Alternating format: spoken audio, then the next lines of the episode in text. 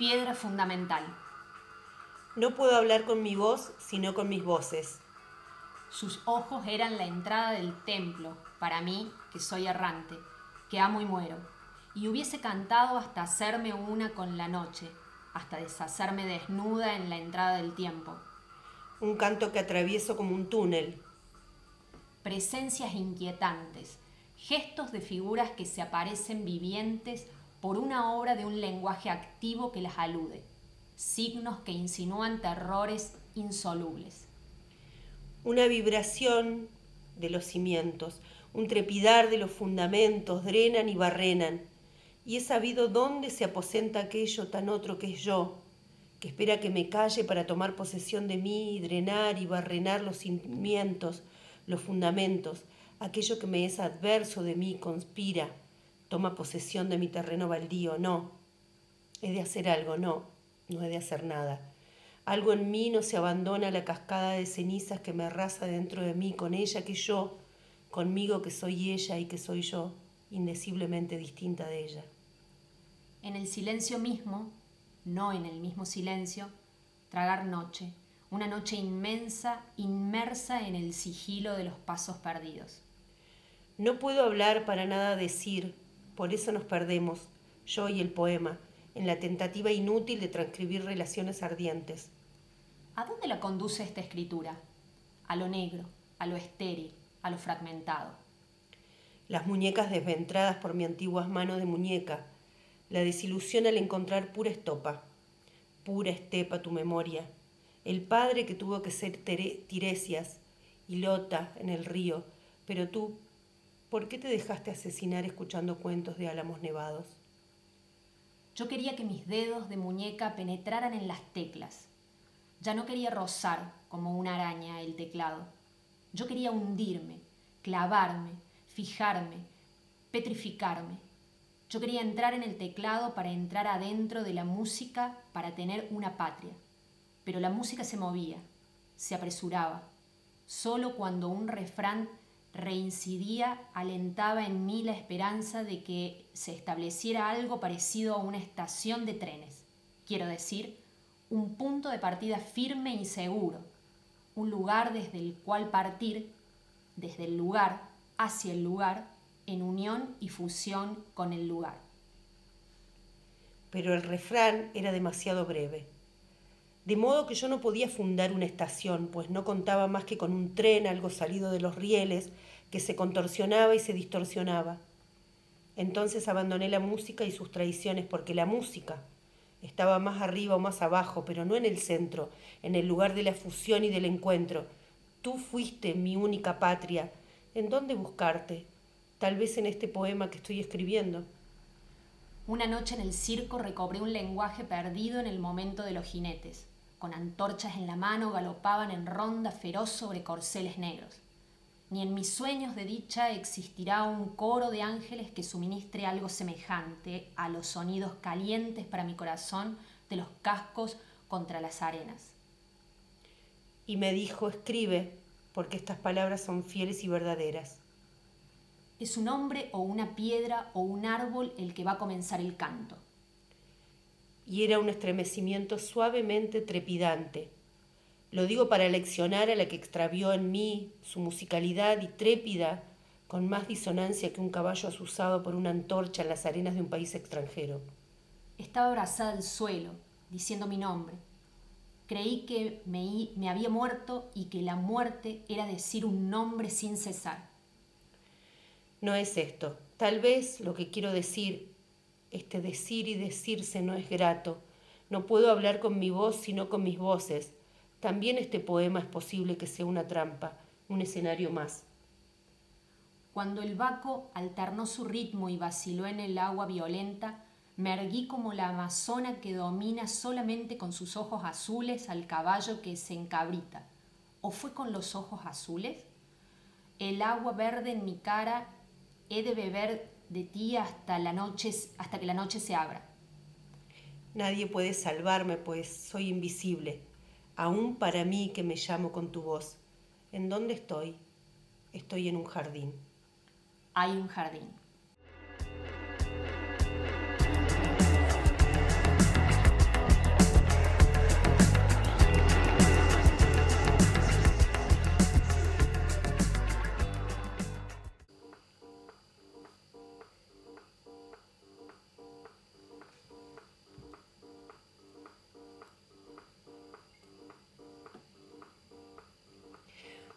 Buenas tardes. Esto es La Casa del Pastel. Acá les saluda María Cecilia Quinteros. De este lado, Milagros Calabrese.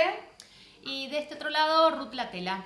Tenemos un programa increíble el día de hoy. Vamos a empezar primero diciendo que el editorial que leímos con nuestra compañera Ruth es un texto del libro El infierno musical de Alejandra Pizarnik. Alejandra, una poeta argentina muy querida por nosotras. Eh, la tuvimos en el primer programa del Club de Lectura que está em, sucediendo, los martes a las 21 horas. Si te gusta leer o te gusta que te lean, ese es tu espacio. Chusmealo en las redes de la Alerta Torta, que sería Estamos hablando de las redes que estamos en Instagram a través de Alerta Torta CBA y en Facebook Alerta Torta. Bueno, yo te invito particularmente que te sumes. Quedan tres encuentros porque eran ocho encuentros de eh, Club de Lectura, un espacio muy bonito. Eh, Ruth, vos tenés para mm, traernos a alguien al presente en este momento. Sí, eh, cerrando un poco el mes del activismo por la diversidad sexual, que en realidad ojalá pudiéramos cerrarlo porque siempre las luchas se van a mantener este, lamentablemente y las vamos a tener activas. Eh, vamos a traer el caso de Sara Egassi, eh, activista lesbiana de Egipto, que fue arrestada y torturada por desplegar una bandera de la diversidad en un concierto en el Cairo en el 2017.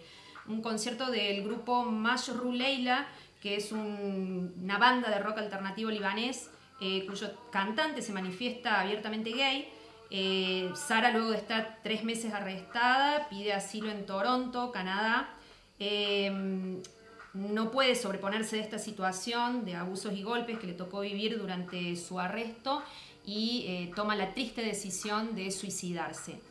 ella fallece en Toronto, como dije, donde estaba en junio del año pasado. traemos al recuerdo a esta compañera desde, otro lado del, desde este otro lado del mundo eh, y seguimos con, con, todo lo que es la cuestión de luchas y diversidades eh, en distintos países, haciendo notar la difícil realidad que se vive en otros lugares. Y sí, porque aquí tomamos a estas referentes, a, a quienes nos van marcando el camino y nos vamos allanando no solo para nosotros, sino para quienes vengan después. Hoy tenemos un programa sumamente cargado, por suerte, por trabajo de producción y porque realmente aquí le ponemos mucho, mucho corazón y mucha garra a este espacio que estamos armando para vos. Así que, como te decimos, no te vayas de aquí al lado nuestro porque hoy tenemos muchísimo contenido para vos. Tenemos una nota con Bren Cole que la verdad fue un placer hacerla y también es un placer compartirla con vos. Tenemos otras notas también. Tenemos una nota increíble porque venimos eh, desde otra actividad eh, de Alerta Torta que se llama Nos Juntamos, ¿sí? que es un espacio también gratuito, virtual, donde nos juntamos a conversar de las cosas que nos atraviesan. estuvimos ahondando en por qué y cuáles son las violencias que sufrimos los cuerpos disidentes y las personas disidentes a la hora de ir al sistema médico y sobre todo al sistema ginecológico, ¿no? Al sistema médico ginecológico. Entonces estamos con un eh, sociólogo, eh, Jul, eh, que va a estar contándonos, primero porque tiene una tesis sobre violencia ginecológica en identidades lésbicas, entonces una persona más que em, autorizada, autorizada para, para contarlo y por supuesto que basada en experiencias que ha ido eh, recopilando de compañeras y compañeros. Quédate del otro lado, prepárate un equipo de mate, prepárate una torta, porque en la casa del pastel te tenés que comer una torta a esta hora, y, estate del otro lado atente, que, que bueno, que es un programón, ¿no? Por supuesto, tenemos muchísimo contenido, como te habíamos dicho, así que podríamos ir con un poquito de música. Dale. En este momento para poder cerrar este hermoso primer bloque y ya llenarte de todo lo que tenemos para vos. El río, la rata, con mi madre que me sacó toda la carrapata. Respira profundo, que no te importe la cloaca. Este mundo es perfecto, dale. Pataditas a la lata, si no lo haces tú, dime quién te ata pa' fuera los colores, la corbata, que arte y no te sirve. Y continuamos aquí en la Casa del Pastel. La verdad ahora tenemos una de las notas eh, más importantes del día de hoy, porque estábamos esperando, porque queríamos hablar de estos temas, porque nos parece trascendental. Estamos con Jul Armendano, es una masculinidad lésbica no binaria. Es sociólogo, docente a nivel de secundarios y de adultos. Hace cinco años que ya está trabajando en esto.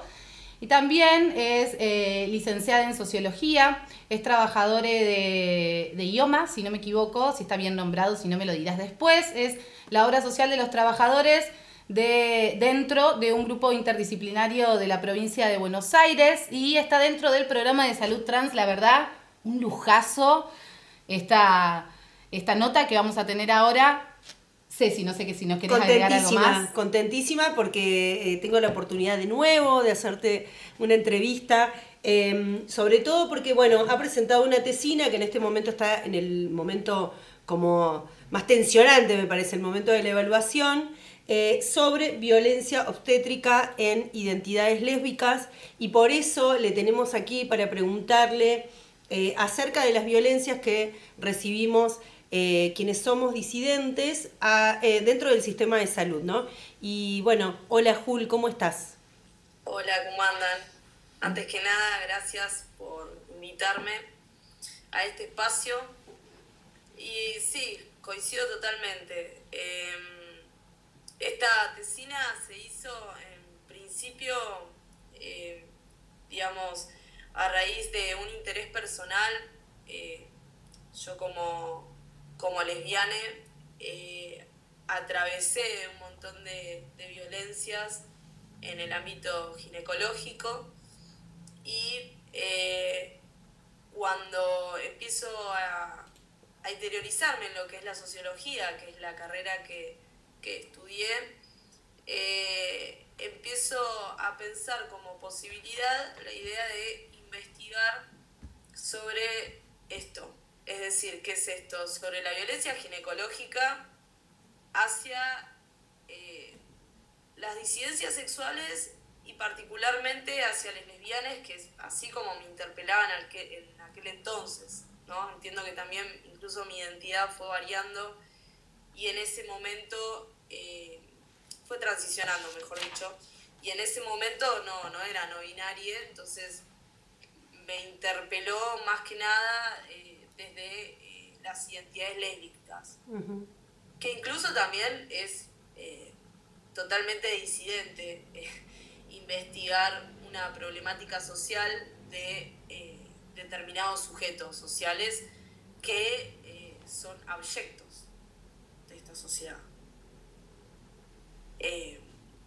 a mí me parece interesante empezar a, como poner el, el tema más sobre la mesa, ¿no? Desde que eh, vamos hablando por ahí con alerta torta cómo, cómo necesitamos empezar a hablar de las singularidades, ¿no? De, estas problemáticas que tienen que ver con algo tan específico como, eh, bueno, esta violencia que sufrimos desde el sistema médico por eh, ser identidades lésbicas, por ser identidades disidentes, a eso que vamos a un consultorio y de repente por tener tal o cual cuestión biológica, eh, dan por supuesto, ¿no? Y te llevan puesta, ¿no? Y hacen que nos alejemos del sistema de salud en los primeros años, cuando somos adolescentes, eh, y después como con un sinfín de violencias, ¿no? Que se van reproduciendo permanentemente. Y queríamos preguntarte a vos en particular, ¿cuáles son las primeras consultas que, que nos repelen, ¿no? ¿Cuáles son esas cuestiones que vos pudiste ir trabajando en tu tesina y en, y en todo tu, tu labor en todos estos años que hicieron que te despierten esta, esta inquietud. Digo, porque todos vamos y recibimos este trato de alguna u otra forma, pero ¿qué fue lo que a vos te inspiró a, empezar en este área, a ser más específica?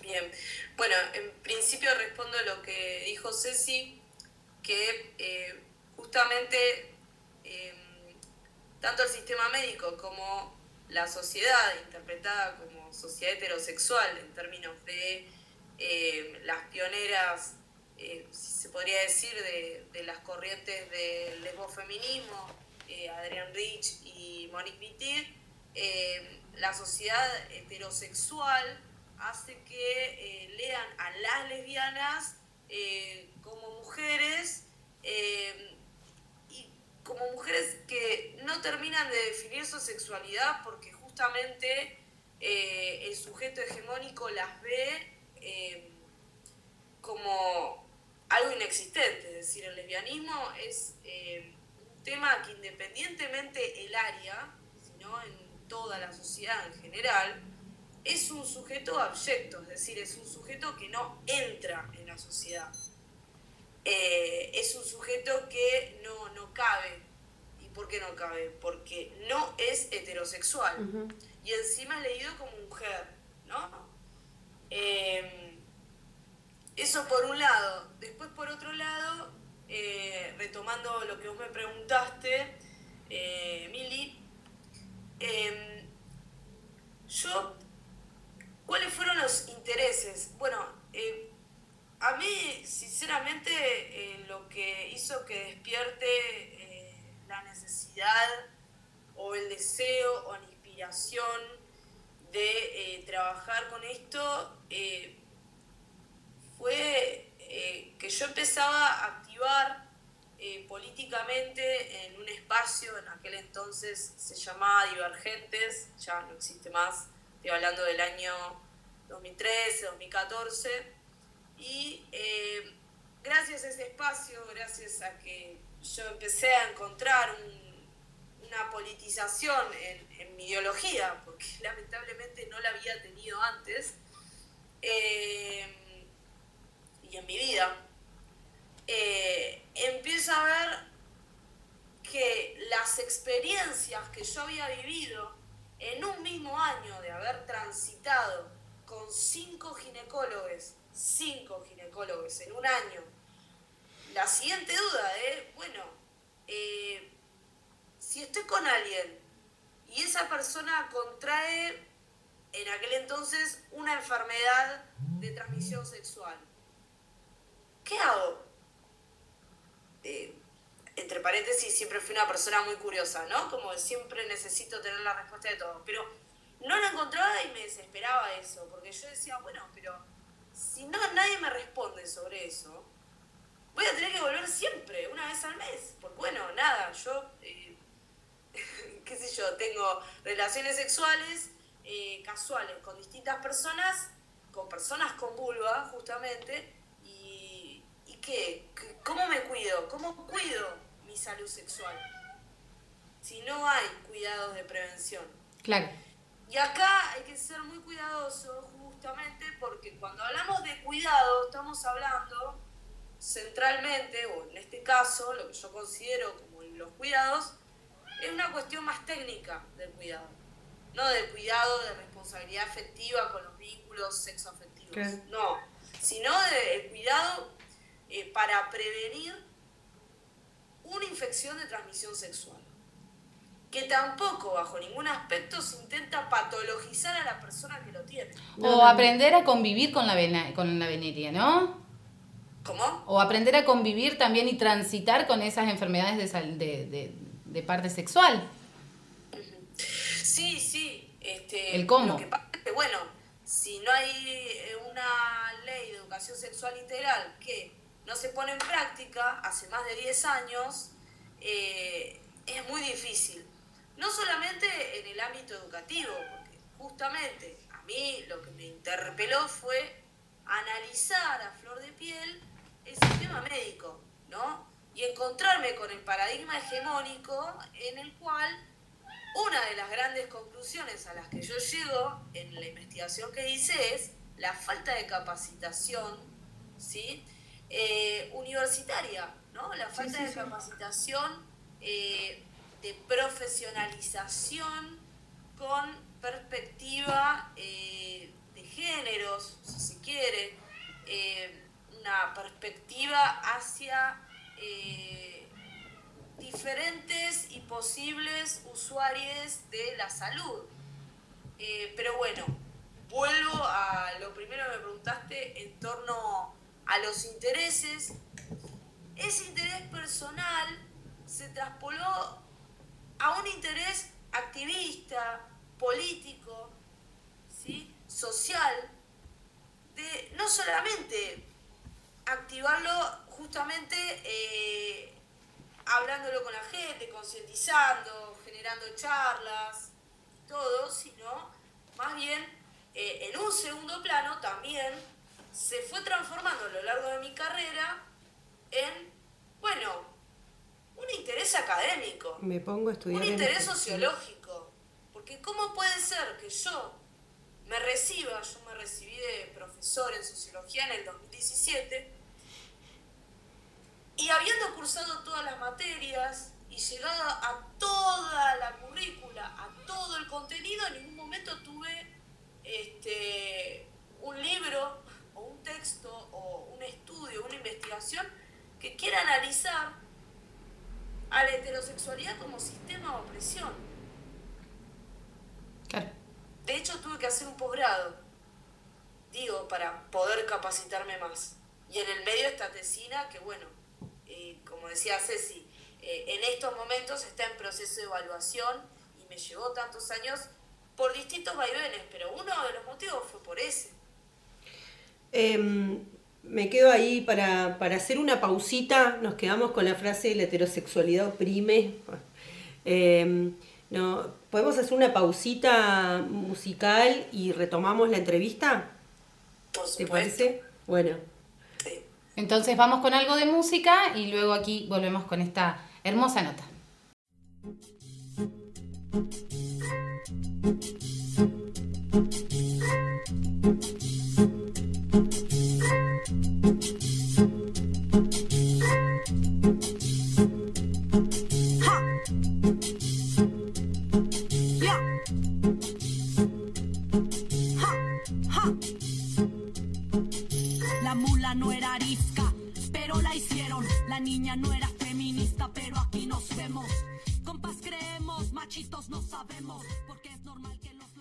Aquí en la Casa del Pastel eh, y estamos con Jul Armendano, que estamos hablando de las violencias al acercarnos a los sistemas de salud siendo disidentes.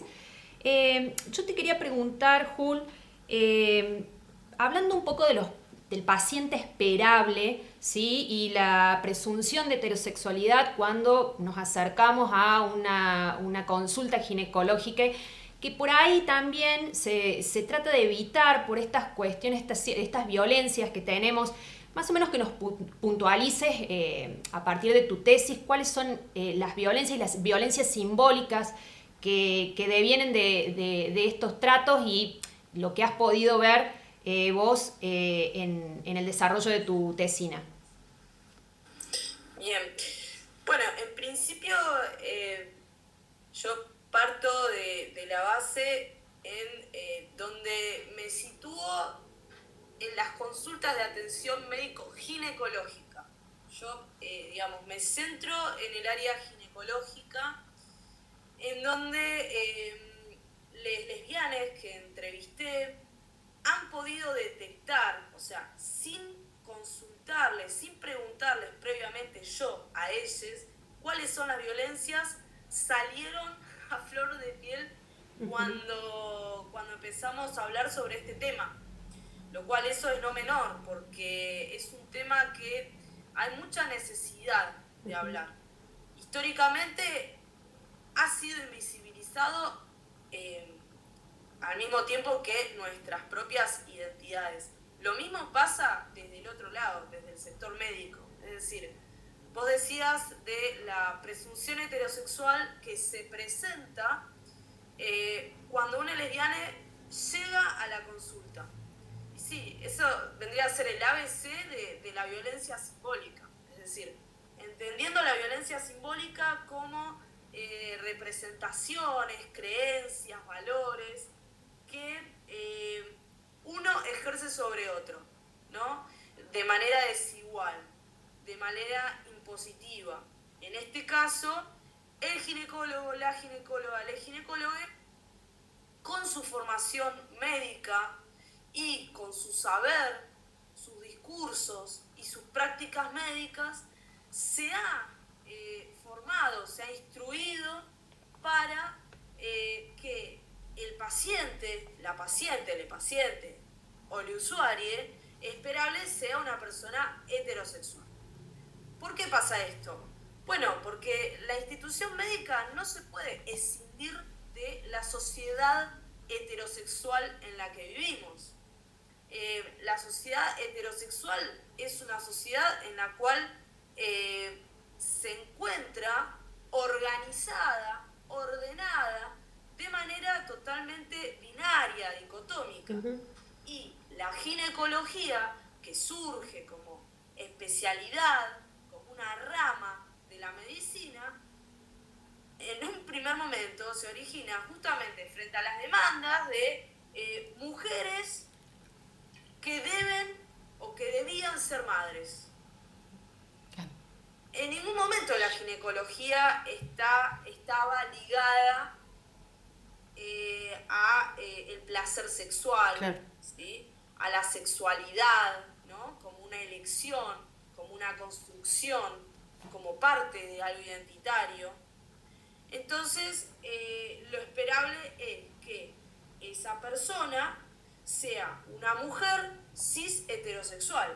Es decir, al momento que se conforma la famosa historia clínica, que es el famoso interrogatorio, que es el cual han enfatizado en las 14 personas tortas que entrevisté, eh, ha sido, bueno, eh, tener relaciones sexuales, sí, no, sí. Eh, o sos sexualmente activa, obviamente con pronombres femeninos, sin tener en cuenta que una persona lesbiana no necesariamente es una mujer. Ahí ya encontramos la primera manifestación de la violencia, cómo te leen, ¿no? Eh, con el género, sin preguntar el pronombre, sin preguntar cómo uno se autopercibe. Bueno, eso es un indicio de violencia simbólica. Eh, acto seguido, eh, te cuidas al tener relaciones sexuales y esa pregunta va a desembocar en que la ginecóloga espera, o mejor dicho, él o la ginecóloga en ese momento, porque si es no binario quizás estaría un poquito más de construir. Olvídate.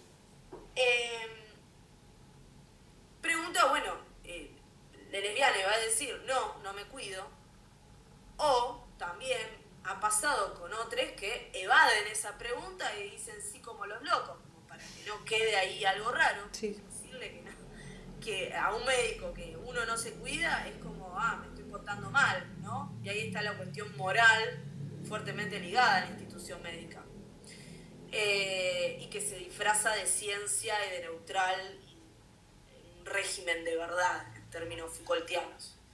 Entonces, eh, en el con qué te cuidas se espera eh, o el uso de pastillas anticonceptivas o el uso del compañero, del novio, ¿sí? ligado a esta pareja estable y obviamente un varón, un hombre, eh, el profiláctico el único que tenemos hoy en día, que es el peniano. ¿Por qué digo peniano? Porque digamos las cosas como son. No es el profiláctico, es un profiláctico peniano, es decir, que está eh, diseñado para personas que tienen pene. Eh, en, esa, en ese ida y vuelta empiezan a, manifestarse o a caerles la careta eh, de eh, ginecólogo que va a seguir con esta idea de presunción heterosexual. Es decir, se genera un intercambio de médico-paciente totalmente asimétrico. Pero asimétrico en el sentido de eh, la incomodidad que se presenta una vez eh, revelada. Que en algunos casos eh, algunos han decidido por no darla. Y que es gravísimo, digamos, cortando, perdón la interrupción, pero poder dimensionar, porque nosotros nos encontramos personas de mediana edad, ¿no? Pudiendo ver esta violencia, pudiendo eh, distanciarse y criticarla, pero sigue habiendo, estos profesionales están en el día de hoy, están actualmente reproduciendo esta violencia a nuestros adolescentes, a nuestras eh, niñeces eh, disidentes, digamos. O sea, es una práctica tristemente que vos tomás esta, esta, mm, este trabajo de tesis hace varios años y de repente decimos, bueno, el botón de actualizar sigue sucediendo hoy y esto se sigue reproduciendo con una ley de identidad de género, con una ley de matrimonio igualitario, em, con una reforma de código civil, ahora, ¿me entendés? Con, con eh, un, DNI, con... Em, sí, con un aborto X, o sea, con un aborto legal, ¿no? Se habla de salud pública, de la salud sexual, del derecho a decidir sobre la sexualidad, y sin embargo la ginecología en ese está un desfasaje eh, total. Algo que es muy importante, como para redondear esta idea, es la invisibilización de las prácticas sexuales. Es decir, no solamente se invisibiliza en un primer momento la identidad lésbica, ¿sí? entendiéndose como múltiples formas de eh, de, sexualizar el placer, de, percibir el placer. De autopercibir eh, o, de habitar el lesbianismo, ¿no? Sino que también se invisibilizan las prácticas entendiéndose a la penetración como la única manera posible, válida, de tener sexo. Entonces aparece el mito en los ginecólogos de que los lesbianes no cogen, no tienen sexo. Acto seguido, no es necesario que te realices cualquier práctica médica o estudio de detección de infección de transmisión sexual. En la investigación que hice he tenido algunos, por no decir la mayoría, ¿no? Porque en realidad la mayoría, ahora que pienso eh, un poco en voz alta, eh,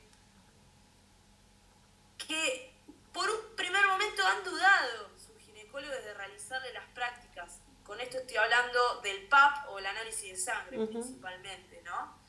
Eh, y esto es, digamos, si no tenemos la posibilidad de chequear anualmente o la vez, el momento que vamos al ginecólogo, sumado a esto que no poseemos ningún método profiláctico, porque esta es otra cuestión, y que tampoco le interesa a la institución médica hacer investigaciones y relevamientos sobre esta problemática. O sea, está totalmente tapada por donde la veas.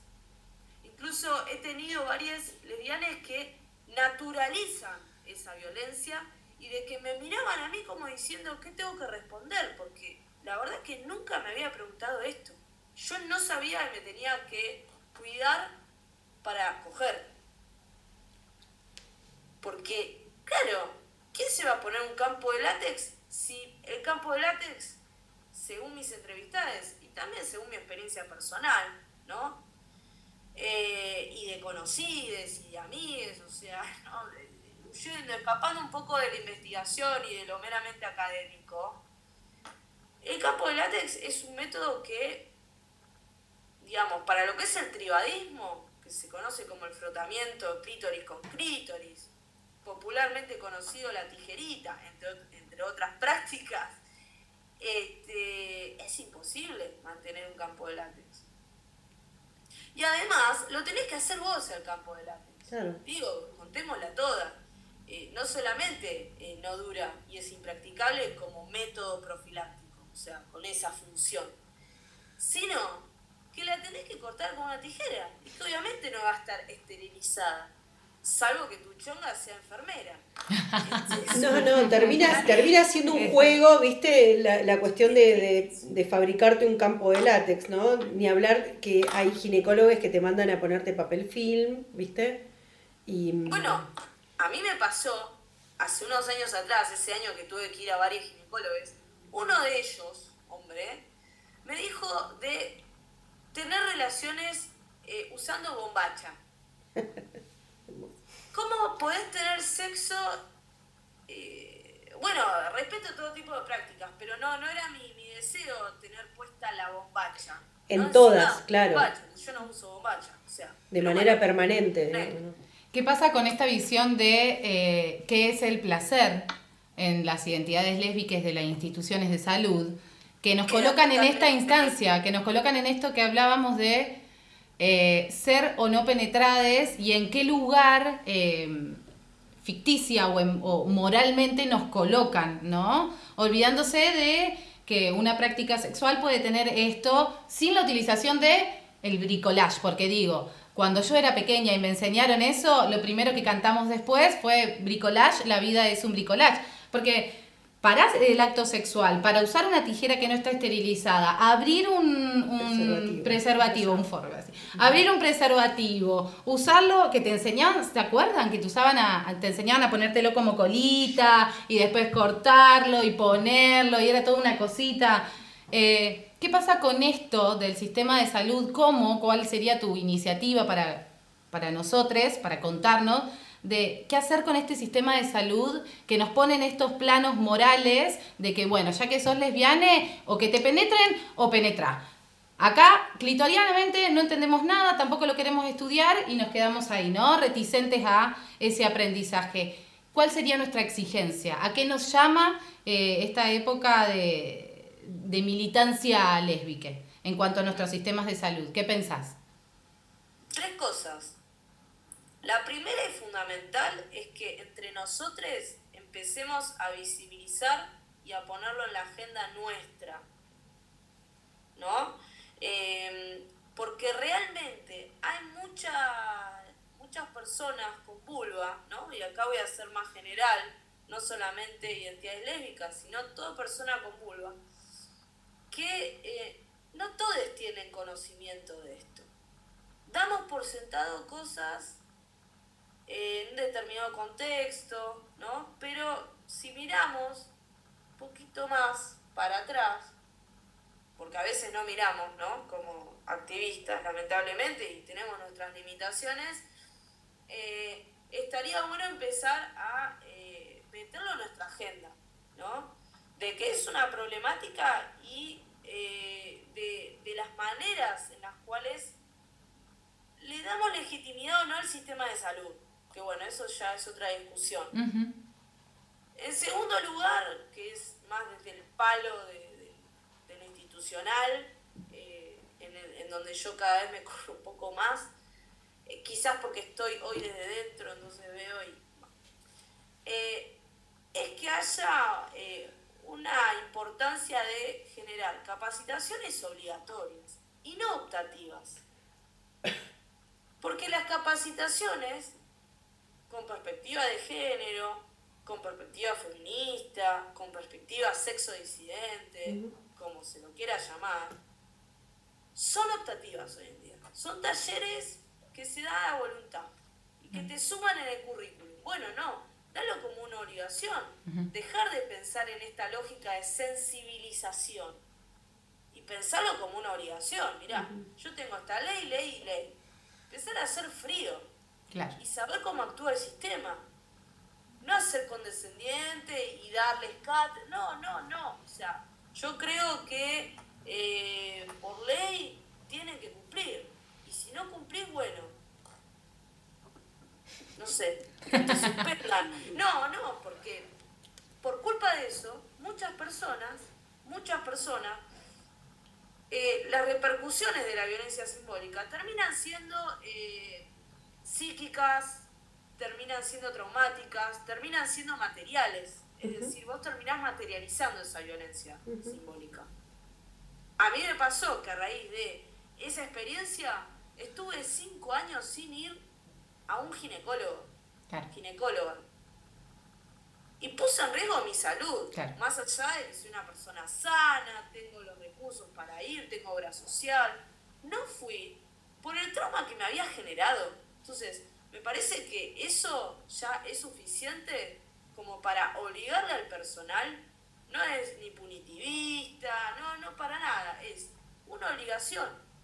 No pasa por sensibilizar a alguien que está trabajando, porque el trabajo es una responsabilidad, vos te tenés que ocupar, no tenés que sensibilizarte. No, a mí no me interesa que vos me digas, ay, a mí me cuesta el inclusivo, eh, perdoname si en otro momento... No, no, no me interesa. Ya está, el daño ya está hecho. Claro, y estamos en tiempos eh, y estamos en tiempos en donde la exigencia es ahora y es verdad que eh, tampoco hay que andar pidiendo, sino arrancar lo que nos corresponde en este en este tiempo ya, me parece, coincido plenamente. Sí, y en el ahora y un mientras tanto, siempre, ¿no? Porque son procesos, por supuesto, en eso se consciente. No van a haber capacitaciones ya, mañana. Pero bueno, empezar a hablar entre nosotros, pedir esto institucionalmente, son cosas que se pueden mover que pueden gestar un nuevo ahora. La tercera cuestión, pues yo dije tres cosas, es eh, la posibilidad de que se genere un preservativo eficaz. Estamos en el siglo XXI, estamos como, bueno, no lo digo mejor, pero hay quienes dicen que eh, la tecnología es algo que va, va, va, va, no van a poder tener el capital suficiente para crear un preservativo para personas con vulva. ¿Qué intereses hay detrás de ese retraso? Digo, eh, esto es político. Sí, es muy cierto y es una muy buena mirada esa, la verdad, eh, que estás haciendo. Ahora, la verdad, para destacar, nos quedamos pensando en muchas cosas, Hulk, nos has dado, la verdad, muchísimas gracias. Sí, sí, la verdad, este, pero en, esa última es para destacar, la verdad, en, nos quedamos pensando, sí, pareciera que hay un interés detrás. Eh, que eso nos hace como disparador de todos los intereses y bueno, del sistema, sistema capitalista que tenemos eh, actualmente y, a dónde pone el punto, ¿no es cierto? Sí, capitalista, especista, racista, patriarcal, heterosexual, eh, digamos, el, un gran combo. Está estructurada y organizada bajo todos esos sistemas que obviamente inciden en nuestras prácticas cotidianas y creo que lo fundamental es encontrar los focos de resistencia. Sí, totalmente, sí, pareciera que triangulan uno con otros y está como todo muy, que, que, uno no se puede salir de eso, así que está todo como para, todo bastante bien cerradito, como para que, este, claro, que sigamos siempre en la misma, digamos, en esta, con estas cuestiones eh, y que son decisiones que justamente tienen que romper con este sistema de alguna que otra manera. Bueno, Jul, me toca ser quien te agradece, quien tiene que ir cerrando. Bajón, nadie quiere cerrar, te diste cuenta, ¿no es cierto? Estamos eh, todos escuchando atentes. Me quedo como muy, muy feliz de, estos tres últimos puntos así súper claros y, muy concretos, de visibilizar el tema, de mm, eh, la capacitación permanente y, exigirla. Y, obligatoria y obligatoria, ¿no? Creo que eso es un rumbo interesante para, los activismos, para que nos ordenemos. Eh, y, la cuestión, bueno, del preservativo es un camino como larguísimo, pero, pero alguien tiene que, encararlo y, si nosotros no lo hacemos, no sé quién. Yo te agradezco, para mí siempre es un placer hablar con vos y, para la Casa del Pastel también lo fue. Eh, te queremos de nuevo por acá, cuando estés a Tesina. Sí, bueno, eso es algo que yo quería decir eh, y que le digo a mis amigas también, que tengo amigas que tienen ganas hace tiempo de leerla. Eh, si bien ya está hecha, eh, digamos, se espera a una vez atravesado y, culminado todo ese proceso que se sube la página de, de la biblioteca de mi facultad. y bueno, obviamente que mi deseo es socializarla y justamente abrir nuevos interrogantes y generar una multiplicidad de personas que se interioricen en este tema, que no quede como una investigación cerrada y nada, meritocrática. Todo lo contrario. Vamos a, a, compartirla también. también. Qué bueno, qué bueno, qué bueno. Bueno, muchísimas gracias. Gracias a ustedes. No, gracias a vos. Del otro lado estuvo Jul. Para nosotros fue maravilloso. Muchas gracias.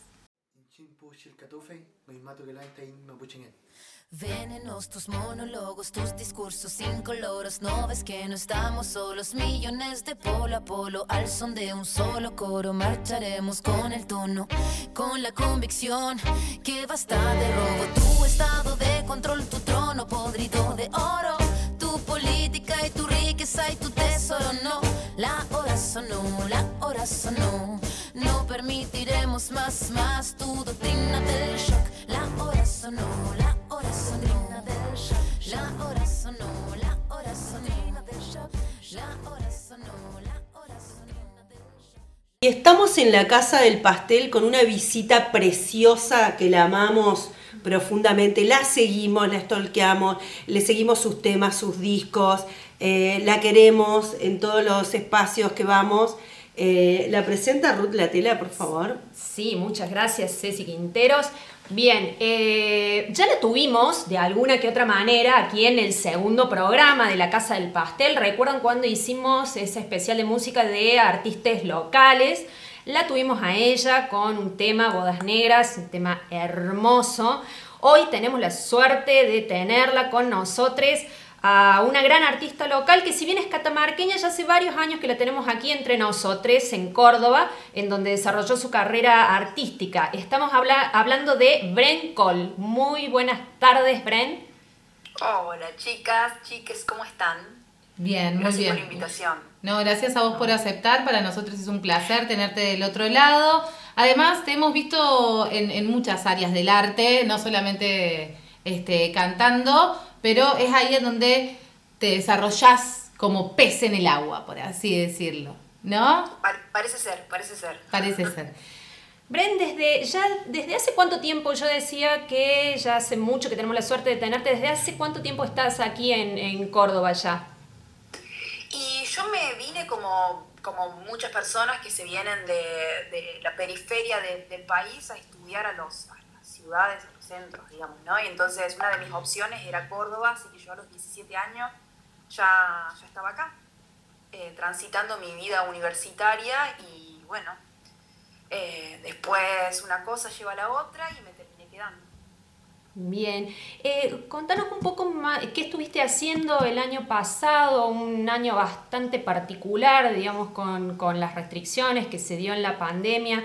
Eh, vos estuviste haciendo algunos streaming, eh, contanos algo del año pasado, cómo fue para vos este, encararlo de esta manera tan particular y para todo, todos los artistas que, que, tuvieron que dar un vuelco, la verdad, 180 grados en, en cómo venían trabajando. Eh, contanos que, cómo fue en tu caso. Bueno, ahí como vos decías, esto de particular, eh, para mí fue muy particular porque yo venía de un 2019 con niveles muy altos de estrés, eh, de, mucho trabajo,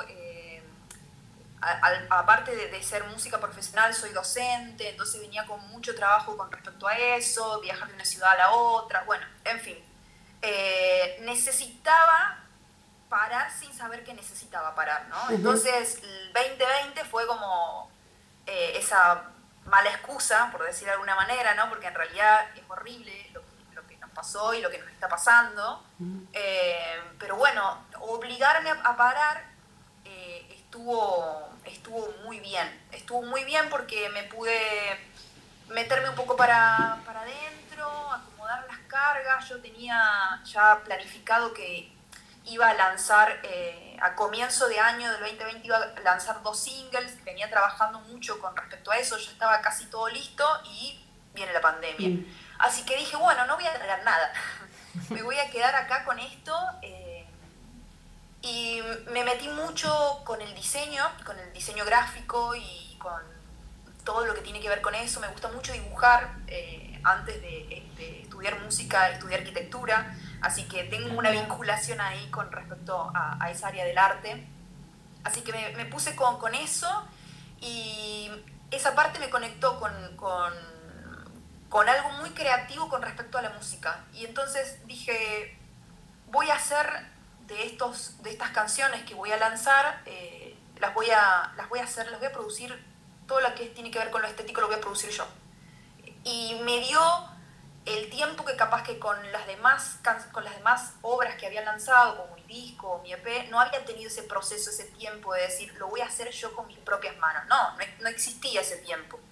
Así que todo lo que fue el arte y los videoclips los hice yo con mi compañera y con, con, con esos amigues, amigas que, que siempre están ahí constelando alrededor de, una, pero que nos dio el tiempo de poder dialogar, amasarlo y efectivamente decir, bueno, ¿cómo quiero lanzar esto y qué quiero decir con esto? Fue una experiencia súper hermosa, así que en resumidas cuentas, mi 2020 fue muy productivo eh, porque pude consolidar de alguna manera, al margen de que no se podía tocar, pude hacer dos fechas súper super lindas con una banda increíble y pude sacar dos, dos sencillos, dos, dos singles de dos canciones épicas del cancionero latinoamericano.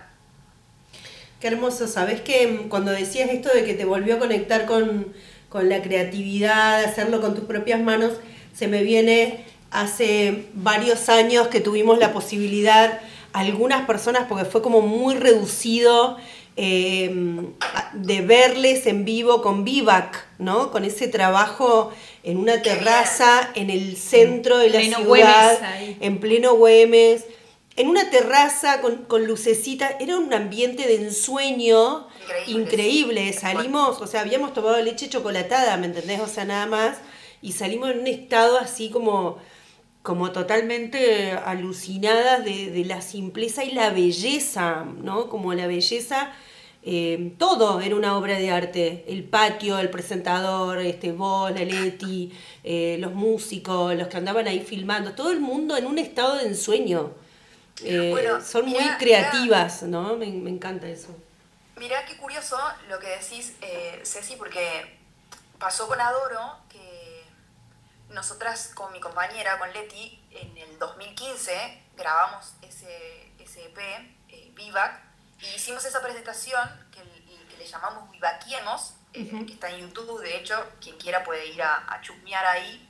Eh, y, grabamos una de las canciones que, una, canción que para mí es, hermosa porque es amor puro, que, se llama Dos, ¿no? Sí. Y cómo el círculo, ¿no? O sea, cómo ese, ese esa curva eh, pasó tanto, tanto, tanto tiempo y llegamos hasta este 2020 y nos volvió a encontrar a las dos con Adoro, ¿no? Contando una historia con, con otra estética, con otros cuerpos, eh, y, es muy interesante hasta de hecho para nosotras, ¿no? Como mirarnos, digo, en el 2015 yo tenía rastas, ahora tengo otro pelo, digamos, ¿no? Entonces, esas cosas mínimas también como que, que, que nos encontró y de alguna manera creo que Adoro reafirmó, ¿no? Como es una canción que, que, que reafirma el amor en el paso del tiempo, con las vicisitudes que puede llegar a tener, ¿no? Adoro un homenaje a Chabela Vargas que le, que le estás haciendo.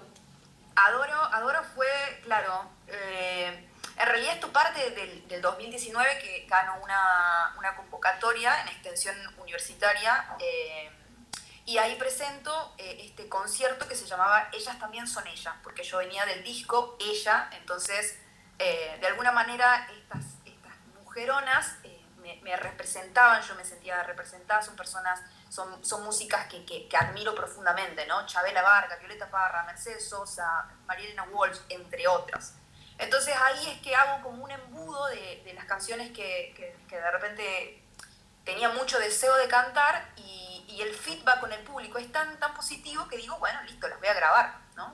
Y ahí es que viene esto que en el 2020 eh, efectivamente se, lanzaron estas dos canciones, Adoro y Arriba quemando el sol, y de alguna manera, como lo que vos decías, adoro es, es traer la Chabela a, a un 2020 pandémico, pero, pero claramente con otras posibilidades, ¿no? Claramente con otras posibilidades, y cuando hablo de posibilidades estoy hablando de, de la diversidad, del lesbianismo, eh, de, de, poder, eh, poder abrazarnos, poder besarnos, poder tocarnos de una, una forma más libre, ¿no? No totalmente, porque lamentablemente eh, la homofobia está, existe, ¿no? Pero bueno, eh, totalmente. El contexto, el contexto seguramente eh, ha cambiado porque si no no estaríamos reconociendo las luchas feministas, ¿no? A partir de esto, Bren, y que, bueno, sí, es un, hermoso este, recital que diste ahí, este, lo recordamos recién, un ratito antes de la entrevista, ahí en la Sala de las Américas. Eh, ¿Cómo ves a las identidades lésbicas dentro de la industria musical? Bueno, qué pregunta, ¿no? Perdón, ¿por dónde arrancamos? Eh, a ver, yo creo que hay un salto cuántico cuando, al margen de la crítica y, de lo que se dijo o no, hay un salto cuántico con, con Marilina Bertoldi recibiendo un Gardel Sí, sí, sí, sí, totalmente. Y subiéndose y diciendo, bueno, capaz, ¿no? Antes de mujer lesbiana. ¡Wow! eh, fue súper interesante, ¿no? Y claramente hubo un cambio, ya veníamos en un creciente cambio muy, muy, muy, muy positivo, si se quiere, pero eso fue épico para la música. O sea, yo no lo había escuchado en ese contexto y en, ese, en esos premios, ¿no? Con ese tipo de público y con, con las empresas que rodean la música y que manejan la música. Eh, fue como, como muy importante. Eh, creo que en el, en, el, en el under, en la periferia, en la, en la favela musical, sucede de todo, todo muy hermoso y, y, y hay una, una, gran libertad artística, corporal, muy profunda. No sucede en el mainstream, digamos, ¿no? Eso, eso no sucede. O sea, seguimos viendo los mismos estereotipos y, y bueno, eh, va, va, va, cambiando lentamente, pero bueno, eh, el esfuerzo de la periferia es bastante grande. Me interesa escucharte porque eh, para mí, por ejemplo, dentro de, de, lo que uno ha podido em, ver de Córdoba en el espacio cultural, vos sos una, eh, una música visible, lesbiana visible, este amor que hablábamos de, hace rato del tema 2 con Vivac, eh, o este adoro, es sobre amor lésbico, digamos, ¿no? No es que le cantás a, a, la nada, y eso es interesante, digamos, eh, a nosotros desde la Casa del Pastel nos interesa eh, poder hablar de, la cultura lésbica, ¿no? Porque eh, no es lo mismo cantar desde un punto de vista que desde otro punto, y, la verdad que todo construye a ir cambiando este pensamiento social colectivo donde parece que la heteronorma sigue siendo como, eso, como la norma, ¿no? El estereotipo sigue siendo, bueno, eh, y que también lo mueven las industrias, ¿no? Como decías vos recién de las industrias musicales, ¿no? Así que bueno, también aclararle a la gente de la Casa del Pastel esto, por ahí, eh, algunas que no te conozcan, ¿no? Estábamos hablando de temas como, como este adoro o, dos, y, y bueno, sí, y aclararle que es sobre amor lésbico, ¿no? Y que sos una... Eh, creo que la, la, gente que te queremos, te queremos porque sos Bren y porque sos una activista también desde lo que haces, ¿no? Como fuerte. Totalmente, desde la música, sí. Sí, en esto yo te quería preguntar, eh, que en esto de, primero un proceso de... Pan proyectándote una pandemia que te hace parar y recopilar ciertos datos para poder salir de nuevo y también proyectarte de otra manera en esto de la visibilización como una herramienta concreta y en esto de hablar del amor lésbico y nombrarlo así, si alguna vez has tenido algunas trabas que has dicho, bueno, hasta acá, o, o por aquí sí lucho, porque el arte y la música es parte de, de, activar, de ser activista de alguna manera y nombrarnos, ¿no? Y reivindicarnos de alguna manera. ¿Y cuáles han sido, si has tenido, algunas trabas en esta industria de la música tan hostil? Que bueno, que es de lo que venimos hablando. Bueno, me, pasa que eh, al, al, ser catamarqueña y al ir, al, al ir eh, de vez en cuando a, a mi provincia, eh, ponerla en comparación con Córdoba realmente es como, no sé, Córdoba sería como el oasis, digamos, ¿no? Como ¿Ah, sí? eh, a, a, comparación, a comparación de una provincia que es del noroeste, digamos, en donde se manejan otras lógicas y la diversidad y el lesbianismo, es, o sea, la diversidad en sí es como muy compleja. A ver, eh, como para dar algunos ejemplos, la, la, primera vez que yo fui a Catamarca con mi pareja, a mí me echaron de un bar, o sea, digo, corte, así como, y eran las 8 de la mañana y recién llegábamos de viaje y fuimos a tomar un café. Y, y, realmente, o sea, yo no podía creer que me estaban echando de un bar, o sea, no lo podía creer. Y esas cosas pasan en Catamarca, como pasan en todos lados, pero a mí acá no me pasó, a mí acá no me pasó. No estoy queriendo decir que, que no haya sucedido. Has tenido un poco de suerte, ¿eh? También. He tenido un poco de suerte, seguramente. seguramente. Eh, te, te, te, estoy contando desde, desde, desde donde yo lo viví. Yo a ver, yo llegué a, a, Córdoba para poder ser, para poder ser, efectivamente, digamos, ¿no? Algo que de 17 años para atrás no había podido, o sea, no había, no había lugar. Y mira, justo hace un, un tiempo participé en un podcast eh, un podcast lésbico que se hace en Catamarca, lo cual me pareció una, Maravilla. una locura hermosa, digamos, ¿no? y, y, básicamente se trataba de contar tu relato, ¿no? De, de, de la vida en, en Catamarca. Y, y te digo que esto es una cosa que está sucediendo, una cosa chiquita que está sucediendo en Catamarca, mientras en alrededor no sucede absolutamente nada. Hace muy poco un, un colega que está en proceso de transición fue perseguido en su pueblo, digamos, hace nada, muy poquito, digamos. O sea, cosas como muy, muy gruesas, digamos, de, una, de un medioevo bastante eh, denso, eh, sucede. Yo voy a, a, Catamarca eh, y siempre soy, soy Bren Cole que canto, que compongo y antes que mujer lesbiana. ¿No? Y así, y así me paro en donde sea y, y, y, hablo de mis canciones, de lo que tratan mis canciones y le declaro mi, mis canciones a, a mi pareja, digamos, canto con ella. Entonces, e, eso soy yo, pero voy a cantarle a un, una pequeña porción del under de Catamarca. ¿no? Claro. Sé que hay que sé que en, el, en, los, en los escenarios grandes, por, por, más trayectoria y por más lo que sea de lo que sea, porque hace muy poco representé a la, a la provincia en, a nivel nacional, pero, pero no me convocaron a la fiesta más importante que tiene la provincia. O sea, hay como una, una cuestión ahí que es, adentro de la provincia no sucede. En Córdoba a mí me pasó que, bueno, encontré, encontré espacio, encontré red, eh, digo, la conocí a Ceci en ese, en ese, en ese viaje de, de autoconocimiento y de militancia y me, y me, encontré con una red nutrida de, de, muchas personas, digamos, ¿no? O sea, que capaz que en otros lugares no la hay. Lo digo como para ir también como decir, estamos pensando mucho lo que está pasando acá, que sí, porque estamos acá, pero realmente la, lo, el, el borde del, del, país es muy duro. Hay una afuera hostil, sí.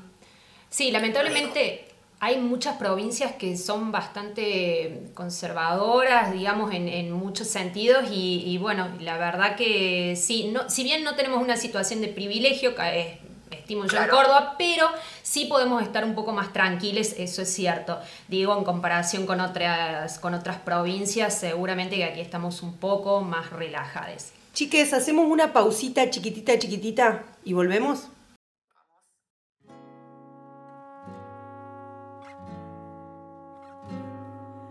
Intimidad y eso que brota por los lienzos. Poco a poco vas cayendo, nena, poco a poco vas cayendo. Puedo demoler tu ego con mi apoyo violento. Puedo perder el tiempo para conquistar ese cuerpo. ¿A dónde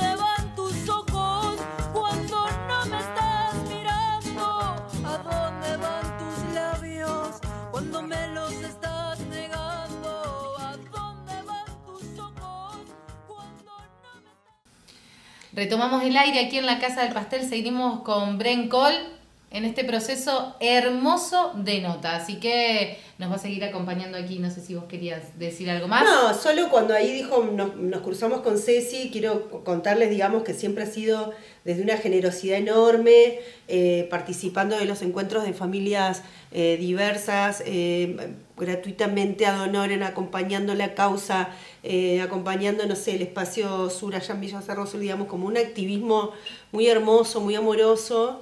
Eh, bueno, a mí me parece que esas cosas construyen un montón, ¿no? Eh, porque uno piensa que, la militancia o el, activismo, o el activismo siempre es desde eh, esas grandes y mega causas y me parece que esto que haces, cantarle al amor, ser visible, ¿viste? Es una reconstrucción en el cambio cultural que necesitamos, en lo cotidiano, en lo chiquito, eh, y, y es, un, es enorme, digamos. Así que bueno, nada, siempre agradecerte desde, desde ese compromiso, ¿viste? Gracias, Ceci. Gracias, gracias. Eh, bueno, volviendo también a otras causas mayores, pero está, está muy bueno lo que decís, Ceci, porque, y, y aparte Bren lo dejó muy claro, el del posicionamiento que tiene ella para cantar eh, y que eso se valora y se agradece. Hacías recién la mención de Marilina Bertoldi y esas son las cosas que por ahí van abriendo el camino y van dejando en claro, ¿sí? Ciertas cuestiones que ya es este momento, me parece que tiene que haber, tenemos que avisorar un cambio, pero un cambio firme. En base a eso, eh, ¿qué pensás de la ley sancionada en noviembre del 2019, la ley de cupo femenino en los eventos musicales? Bueno, me parece que eh, era una ley sumamente necesaria, eh, que se militó y se activó muchísimo en el 2018, que nos movilizó y nos interpeló a, a, todas, a todes, a todos. yo creo que sigue ahora interpelando mucho más y poniendo entre las cuerdas a todos. Pero bueno, también es una ley que es el primer paso. Considero que claramente es el primer paso para, para otro paso mayor. ¿no? Eh, hoy la ley de cupo establece un piso, que es un piso muy básico, que es de un 30%, y un 30% en una grilla, la verdad que es nada. Y lo más triste de todo es que eh, tanto el sector político, eh, que, con nuestro dinero generan todos estos festivales o, fiestas y demás, que bueno, por la pandemia se ve reducido, pero al fin y al cabo en algún momento volveremos, eh, entre comillas, a, alguna normalidad o alguna parecida normalidad.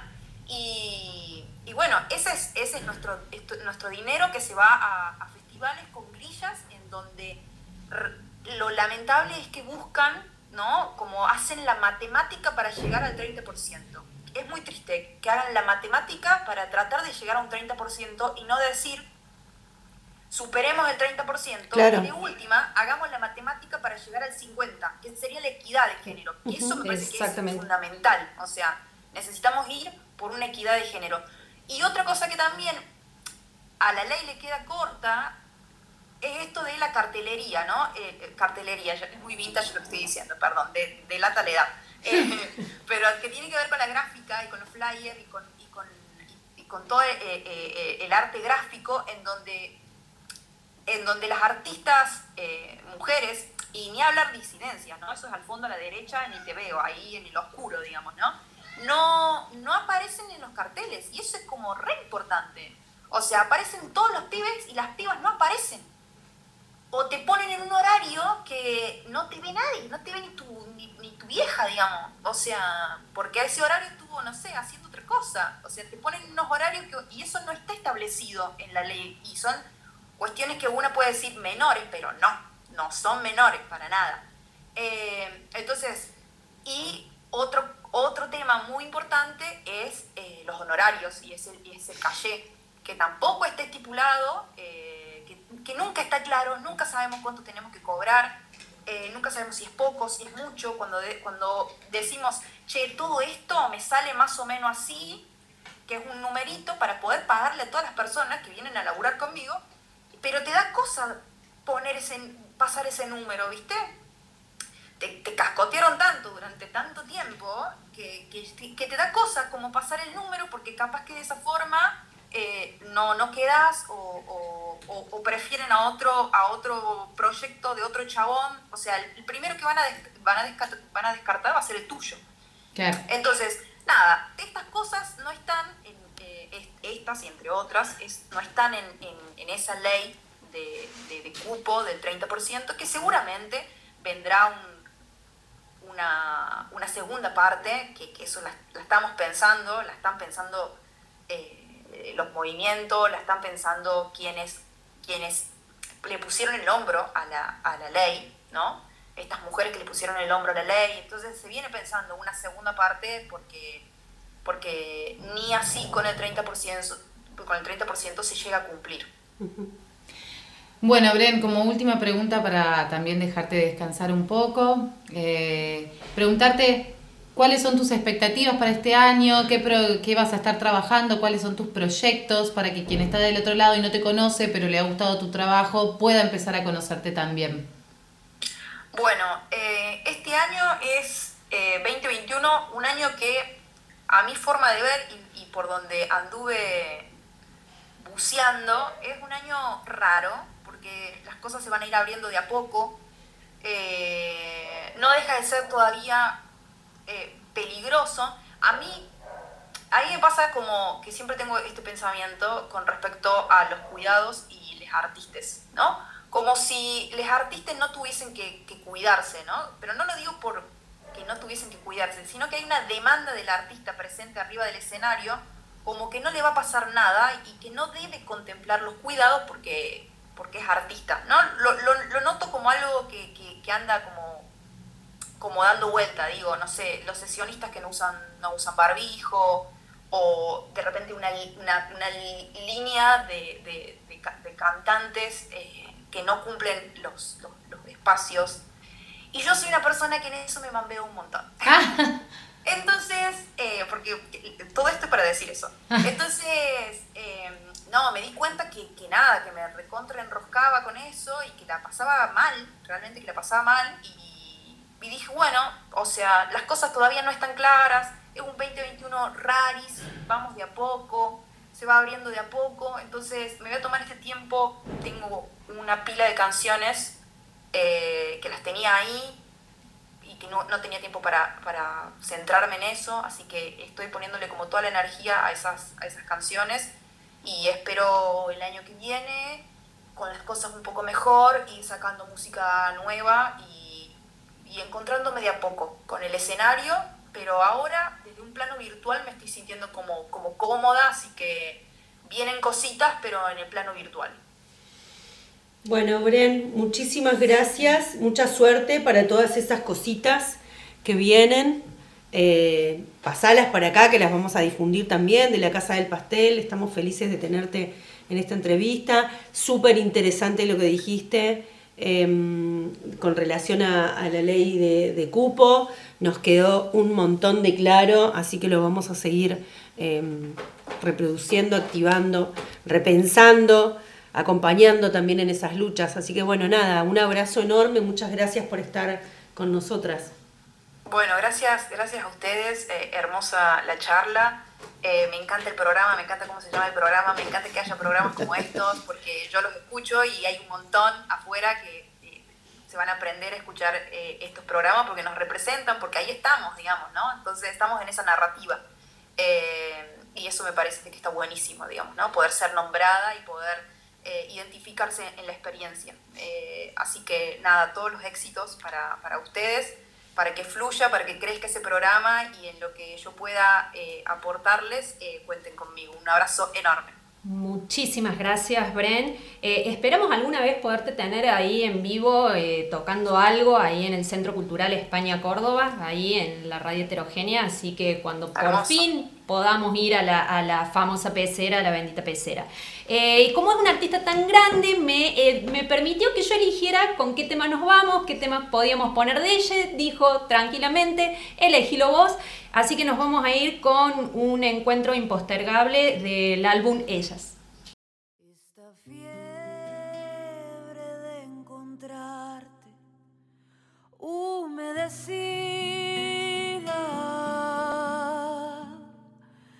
entre mis manos.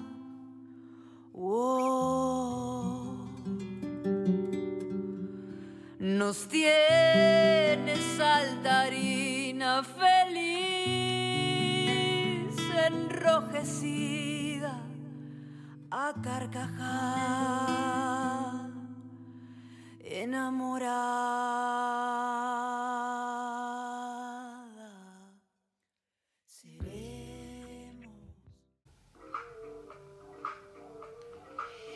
Se nos fue el programa en estas cosas que hemos hablado tanto de este sistema médico que sigue violentando. La semana que viene vamos a hablar de un eh, arresto violentísimo a una médica que lo único que hizo fue garantizar un derecho eh, al aborto a una persona de 21 años. Lo vamos a tocar la semana que viene porque la verdad es que es indignante y no lo queremos dejar pasar. Por supuesto, así que para nosotros fue un placer estar de este lado. Te recordamos que eh, seguimos con la campaña de ATA Maí muy presente. Eh, de los, la recolección de útiles escolares, los vamos a estar recepcionando ahí directamente en la casita de ATA o también en eh, Ángel Ángel Belgrano 1103 1103. Eh, ahí te vamos a estar esperando para recepcionar útiles escolares. y simplemente decir, voy a nada más leer así muy rápidamente qué, estuvimos escuchando hoy día. Hicimos rápidamente un, viaje musical. Eh, estuvimos por España, México, Chile. La tuvimos a La Mala Rodríguez con La Rata, María Advertencia Lírica con Incómoda, Manifiesto Feminista. Y por último, Anita Tijoux con Shock de Chile. Hermoso haber estado aquí de este lado para acompañarte como siempre. Te esperamos el lunes que viene. Esto fue La Casa del Pastel, acompañadas por el Centro Cultural de España Córdoba y como siempre el Alerta Torta. Mi nombre es Milagros Calabrese. Ceci Quinteros. Ruth Platela. Nos vemos.